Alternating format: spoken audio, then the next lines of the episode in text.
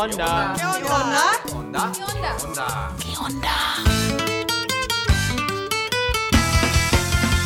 Stimmen aus Lateinamerika. Voces de América Latina.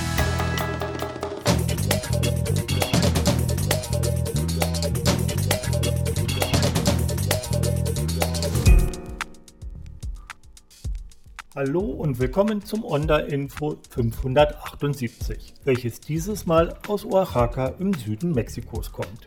Am 25. November war der internationale Tag zur Beseitigung von Gewalt gegen Frauen. Wir haben für euch einige Eindrücke vom Protestmarsch in Oaxaca eingefangen. Darüber hinaus gibt es zwei längere Beiträge. Steffi Wassermann nimmt euch mit an die Karibikküste Honduras. An der Bucht von Trujillo haben afro-indigene Garifuna ein Stück angestammtes Territorium, das unter dubiosen Umständen in den Besitz eines Kanadiers gelangte, wieder in Besitz genommen. Steffi unterhielt sich mit drei AktivistInnen darüber, wie sie ihr Land verteidigen. Von Lea Hübner erfahrt ihr, wie Comics und Graphic Novels in Südamerika dazu beitragen, ein Bewusstsein für Geschichte zu entwickeln. Lea stellt euch sechs Comics über die Zeit der Militärdiktaturen vor und zeigt, dass diese wichtig für die Bildungs- und Erinnerungsarbeit sind. Doch zuvor hört ihr noch zwei Meldungen von Jules und Markus. Eine interessante halbe Stunde wünscht Knut im Namen der Ondistas.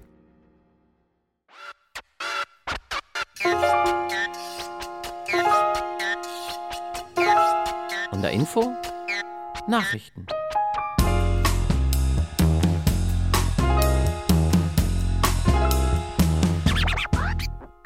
Am Amazonas wurden im Oktober die niedrigsten jemals gemessenen Pegelstände registriert. Die hohen Temperaturen und der Mangel an Niederschlag haben in der Region zum Sterben der ohnehin stark bedrohten Amazonasdelfine zu Nahrungsknappheit und einer Wirtschaftskrise geführt. An einigen Stellen ist der Strom nur noch ein Rinnsal in einer Ebene aus trockenem Schlamm. Millionen Menschen leiden unter dem giftigen Rauch durch die zunehmenden Waldbrände. Am stärksten betroffen sind Brasilien, Kolumbien und Peru. Laut dem brasilianischen Wissenschaftsministerium hat das Klimaphänomen El Niño zu den Wetterextremen beigetragen. Die Hauptgründe für die starke Gefährdung der Amazonasdelfine sind neben dem Klimaphänomen El Niño die zunehmende Zerstörung des Amazonasbeckens, Überfischung, die ausufernde illegale Abholzung, der Flussverkehr und die Wasserkraftwerke. Im Hafen von Manaus, der Hauptstadt des Bundesstaates Amazonas, sank der Wasserstand auf unter 13 Meter, fast fünf Meter weniger als ein Jahr zuvor und der niedrigste Wasserstand seit 120 Jahren. In dem Bundesstaat sind mindestens eine halbe Million Menschen von der Dürre betroffen. Das brasilianische Wissenschaftsministerium geht davon aus, dass die Dürre mindestens bis Dezember andauert, wenn die Effekte von El Niño voraussichtlich ihren Höhepunkt erreichen. Das peruanische Meteorologische Institut rief die Warnstufe Rot aus, da das Wasser täglich um fünf Zentimeter zurückgeht. Die Menschen am Fluss können sich mittlerweile nicht mehr über die ausgetrockneten Flüsse fortbewegen. Im indigenen Schutzgebiet Dicoya in der Nähe des kolumbianischen Amazonashafens Puerto Nariño hatte es den ganzen September nicht geregnet. Die Menschen hier mussten in die Stadt fahren, um sich mit Wasser zu versorgen. Auch hier können die so wichtigen Boote nur mit Schwierigkeiten Menschen und Waren transportieren. Kolumbiens Präsident Gustavo Petro erklärte, das Land benötige einen Notfallplan für die Dürre in Kolumbien. Einen solchen hatte er bereits für die Karibikprovinz La Guajira ausgerufen. Damit soll versucht werden, die Auswirkungen des Klimawandels abzumildern und unter anderem den Zugang zu Trinkwasser für die Bewohnerinnen zu garantieren.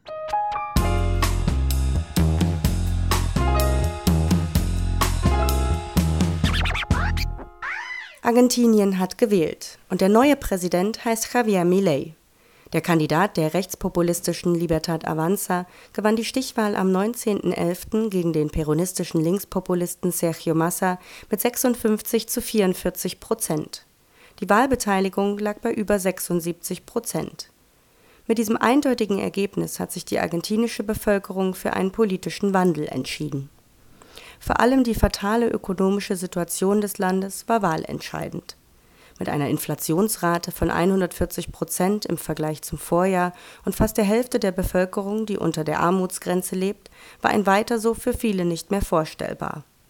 Trotzdem war es nicht unbedingt eine Wahlentscheidung für Millet, sondern eine Entscheidung gegen den Peronismus und seinen Vertreter Sergio Massa, den noch amtierenden Wirtschaftsminister.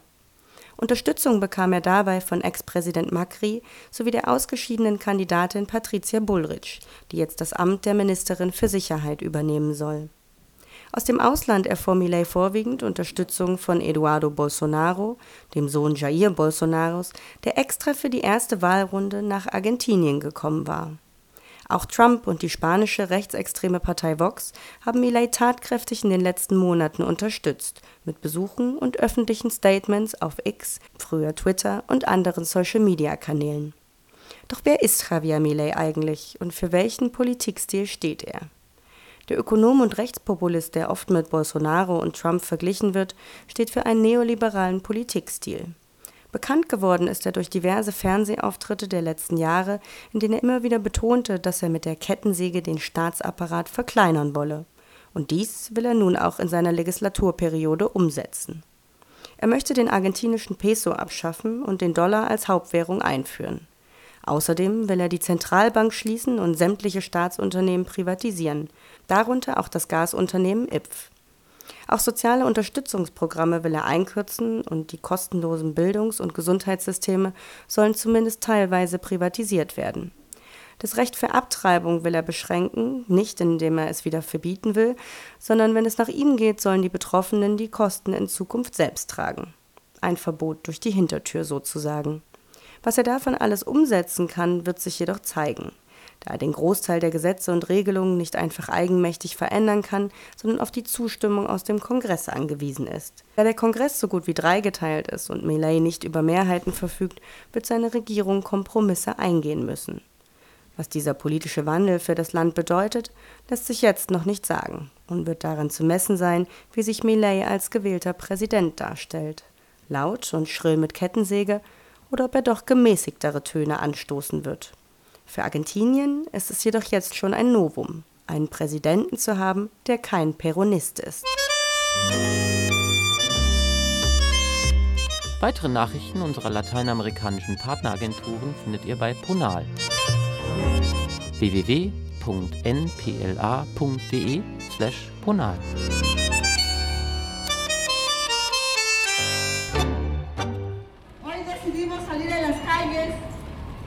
porque nunca más nuestro silencio. Hoy 25 de noviembre, Día Internacional para la Eliminación de la Violencia contra la Mujer. Las mujeres en todo el país y en todo el mundo estamos de luto, pero nuestro luto salpicado de sangre por nuestras hermanas. Der 25. November ist der internationale Tag zur Beseitigung von Gewalt gegen Frauen.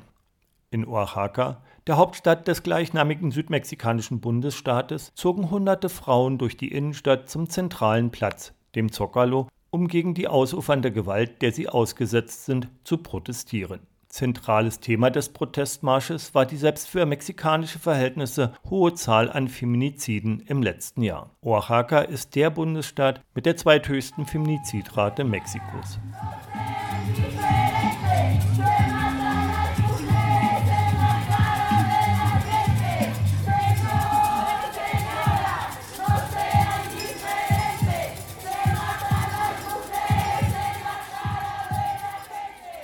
Laut Angaben der Veranstalterinnen sind in den letzten zwölf Monaten mehr als 100 Frauen im Bundesstaat ermordet worden. Also eine Frau alle drei Tage. Somit hat Oaxaca eine Feminizidrate, die fast so hoch ist wie in Deutschland. Allerdings leben im Bundesstaat gerade einmal 4 Millionen Menschen, also knapp 5 Prozent der Bevölkerung Deutschlands.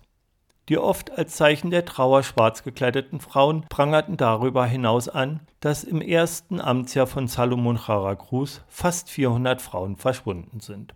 Auch nahm die Gewalt gegen Migrantinnen sowie queere und Transpersonen zu. Anfang Dezember 2022 übernahm der der linksnationalistischen Morena-Partei angehörende Salomon Jara Cruz die Amtsgeschäfte als Gouverneur Oaxacas. Er versprach einen Aufbruch, einen Frühling für Oaxaca und ein Ende der Korruption, Straflosigkeit und Ungleichheit. Die Demonstrantinnen beklagen jedoch, dass sich trotz dieser Versprechen die Situation der Frauen verschlechtert hat. Die Feminizidrate soll sogar gestiegen sein und die Behörden schützten weiterhin die Täter, prangerten sie an. Sogar am Internationalen Tag zur Beseitigung von Gewalt gegen Frauen wurde in Oaxaca ein Feminizid begangen. Prometemos a las compañeras asesinadas y desaparecidas no olvidarlas. Advertimos a las autoridades incompetentes nunca más nuestro silencio. Oaxaca feminicida, el luto continúa, la lucha sigue.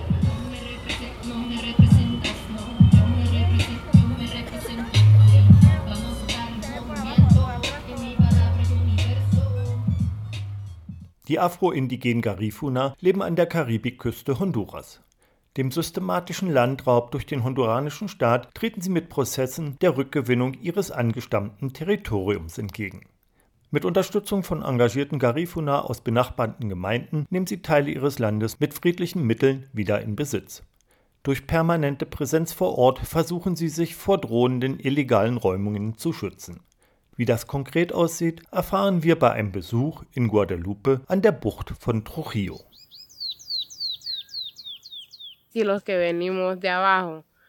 Wenn wir Jüngeren uns nicht engagieren, dann werden wir am Ende alles verlieren, was wir erreicht haben. Es ist ein heißer Nachmittag, Anfang August 2023. Jennifer David sitzt mit Cosme Avila und Giovanni Bermudez unter einem mit Palmblättern gedeckten Unterstand. Von dem nahegelegenen Karibischen Meer streift immer wieder eine Brise vorbei. Wir sind in Guadalupe, an der Bucht von Trujillo.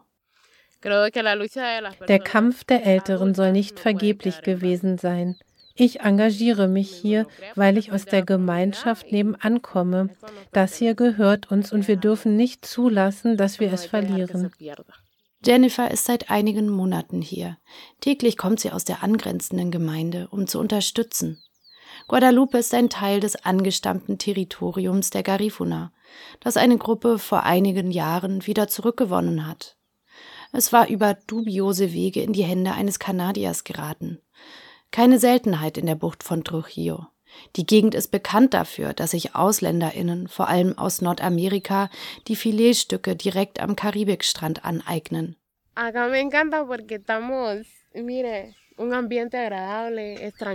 Es. Ich liebe es hier. Hier ist es ruhig, die Brise, das Meer. Wir haben wunderbares Land für die Aussaat. Es gibt eine Menge Bäume. Es gibt Mangos, es gibt Honigbeeren, es gibt Jakote, es gibt Papayas. Wir haben alles, was wir zum Leben brauchen. Wir müssen uns nur mit Liebe hingeben. Solo falta entregarle el amor a esto. Guadalupe ist überschaubar. Ein Teil des Landes wurde urbar gemacht, um Landwirtschaft zu betreiben. In einen weiteren Teil wird nicht eingegriffen. Hier befindet sich ein kleines Waldstück mit dichter tropischer Vegetation und uralten Bäumen, die womöglich schon vor der Ankunft der Garifuna vor mehr als 200 Jahren hier wuchsen.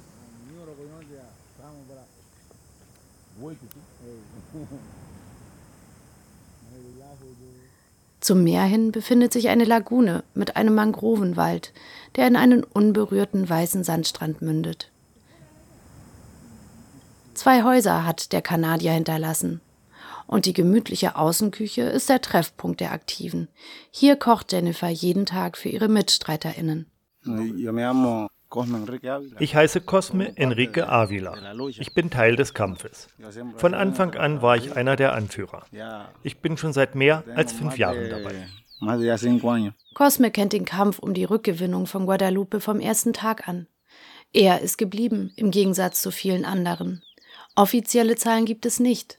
Schätzungen gehen aber davon aus, dass die größte Garifuna-Community nicht mehr wie früher in Honduras lebt, sondern in den USA meist prekär und ohne Papiere. Ich denke an die jungen Leute, die das Land später einmal brauchen werden. Wenn wir es nicht tun, wird es niemand für uns tun. Sonst werden die jungen Leute weggehen, so wie sie es jetzt schon tun. Sie gehen weg, weil sie keinen Platz mehr haben. Sie sind auf der Suche nach einem vermeintlich besseren Leben. Aber das bessere Leben haben wir hier.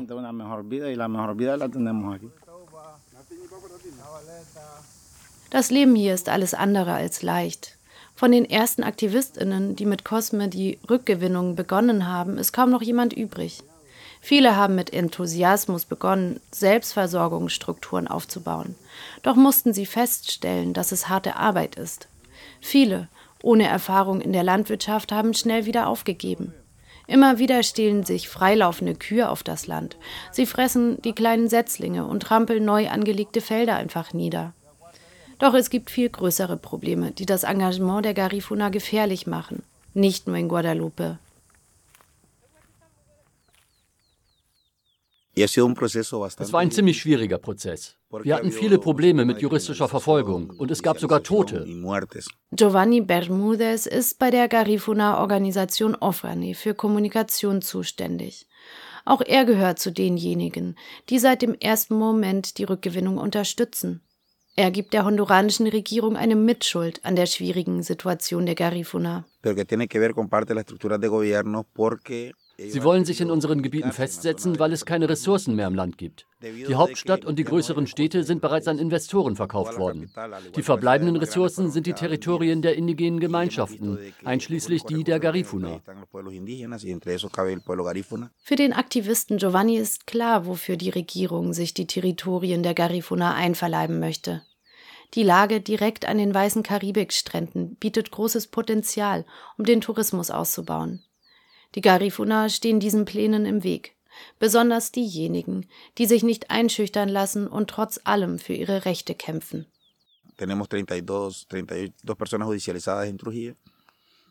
In Trujillo werden 32 Personen juristisch verfolgt. Wir wissen nicht, warum sie bisher nicht freigesprochen wurden. Wir kämpfen beständig für einen endgültigen Freispruch. Aber die Prozesse werden verschleppt. Gegen mich liegt ein Haftbefehl vor, genau wie gegen Cosme. Die Ermittlungen gegen die 32 Garifuna betreffen vermeintliche illegale Landbesetzungen. Besetzungen von Land, das ihnen nachweislich gehört. Die Garifuna aus der Bucht von Trujillo können das mit einem kollektiven Landtitel nachweisen. Der Landtitel wurde Anfang des 20. Jahrhunderts vom damaligen honduranischen Präsidenten Manuel Bonilla ausgestellt. Das hindert honduranische Behörden allerdings nicht daran, Teile des Landes an Dritte zu verkaufen. Eh, die Gemeinde und das Katasteramt erteilen Landtitel an Dritte. Das ist ein Verstoß gegen die Rechte der ILO-Konvention 169. Die ILO-Konvention 169 sichert indigenen Gemeinden eine freie, vorherige und informierte Befragung zu, bevor Großprojekte auf ihrem Gebiet umgesetzt werden können. Zwar hat Honduras die ILO-Konvention bereits Mitte der 90er Jahre ratifiziert, wendet sie aber nicht an. Auch von der Polizei können die Garifuna nichts Gutes erwarten. Wir hatten heftige Auseinandersetzungen mit der Polizei. Sie verteidigen die Interessen der Ausländer und der Unternehmen. Immer wieder kommt es zu polizeilichen Übergriffen und illegalen Räumungsversuchen, nicht nur in Guadalupe, sondern auch in den anderen Rückgewinnungsprozessen der Garifuna. Sie sind über das gesamte Territorium an der Karibikküste verstreut. Mindestens zehn dieser Prozesse gibt es im Moment. Manche klein und auf die Schaffung von Wohnraum ausgelegt, andere groß und mit dem ambitionierten Ziel, eine neue Gemeinde aufzubauen. In Guadalupe liegt der Schwerpunkt darauf, die Ernährungssicherheit der umliegenden Gemeinden zu verbessern. Illusionen macht Giovanni sich keine. Er weiß, wie schwierig die Situation für die Garifuna ist auch unter der aktuellen Regierung. Wir haben geglaubt, dass sich mit Xiomara Castros Regierung viele Dinge ändern würden. Aber was wir sehen, ist mehr vom Gleichen. Seit Anfang 2022 ist Xiomara Castro als erste Präsidentin in der Geschichte von Honduras an der Macht. Gemeinhin gilt die Regierung als progressiv.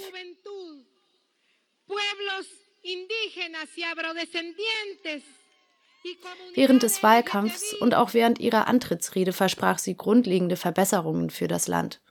Sie weckte hohe Erwartungen, an denen sie nun gemessen wird.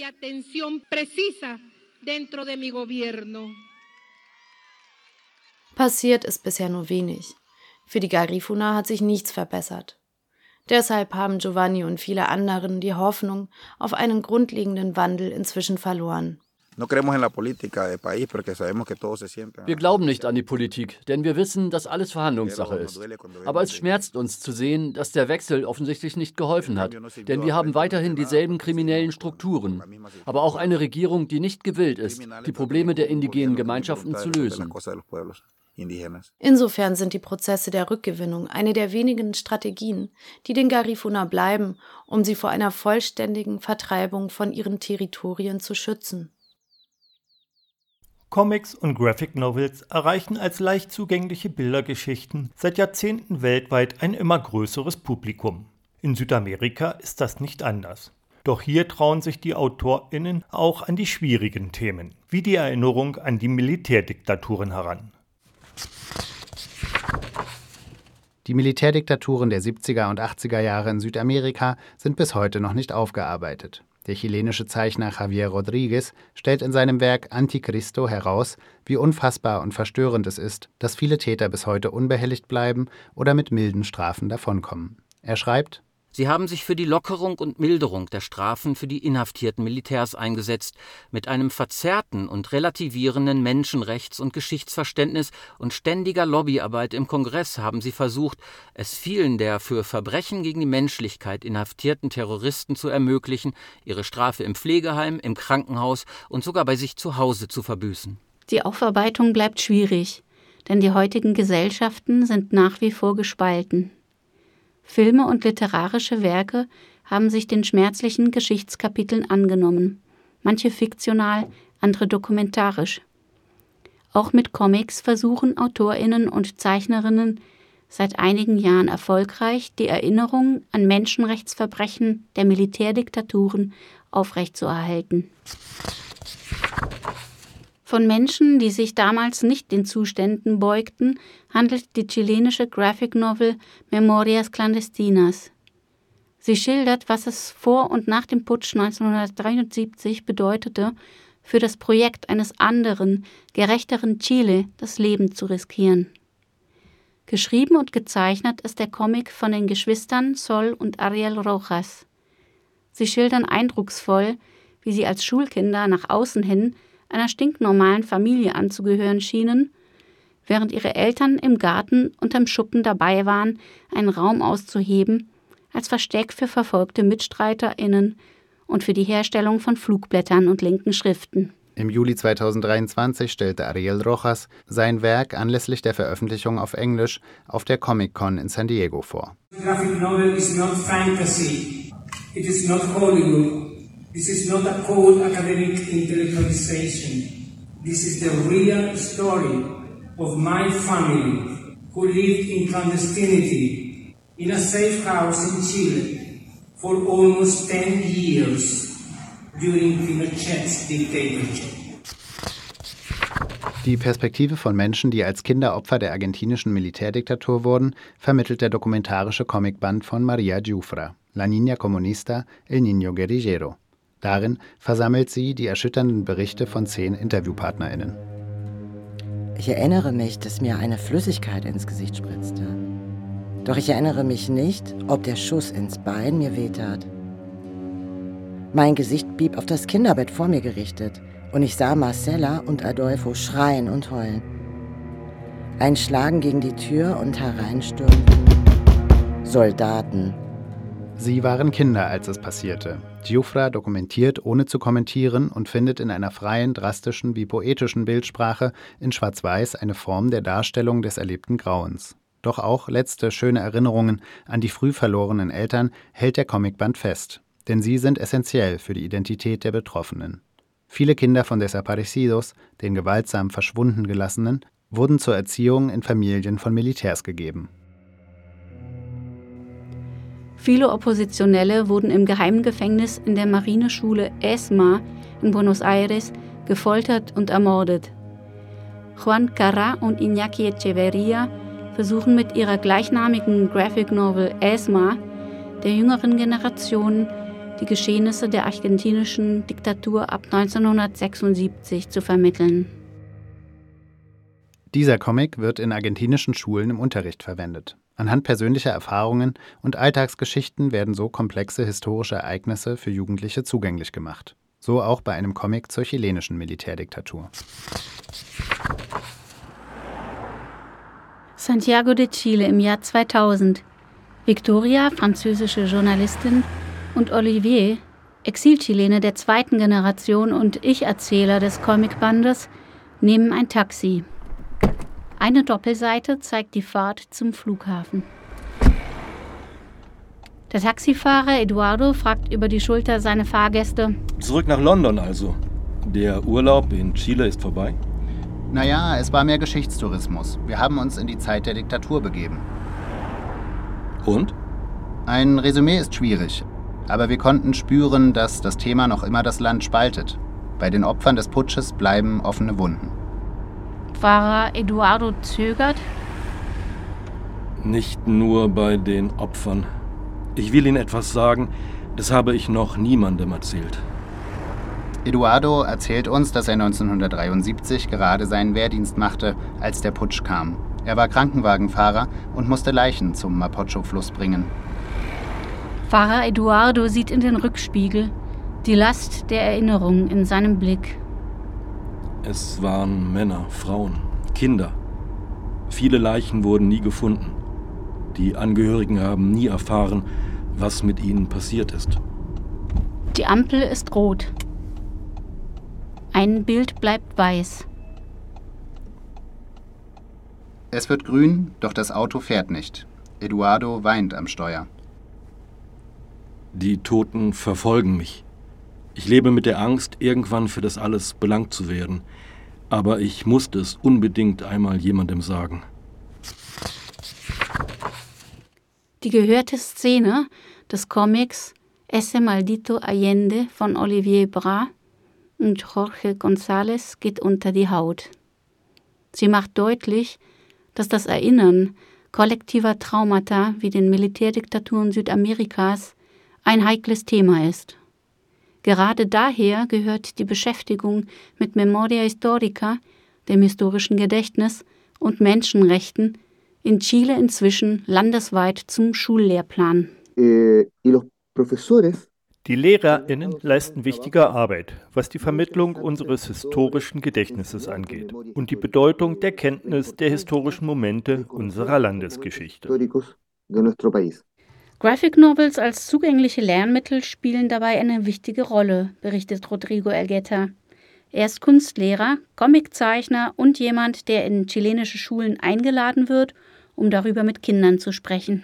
Porque de alguna manera saben denn den Lehrenden ist klar, dass es an ihnen hängt, eine Brücke von den Ereignissen von vor 50, 40, 45, 35 Jahren für die heutige neue Generation zu schlagen, die von den Eltern oft nichts davon erfährt.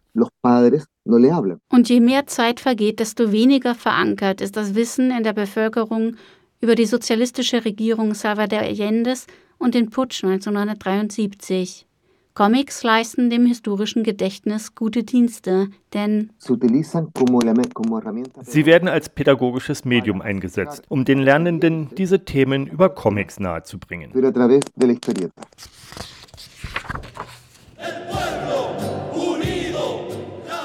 Gemeinsam mit dem Comicautor Carlos Reyes schuf Rodrigo Elgueta die Graphic Novel Los Años de Allende über die Ereignisse Anfang der 1970er Jahre in Chile.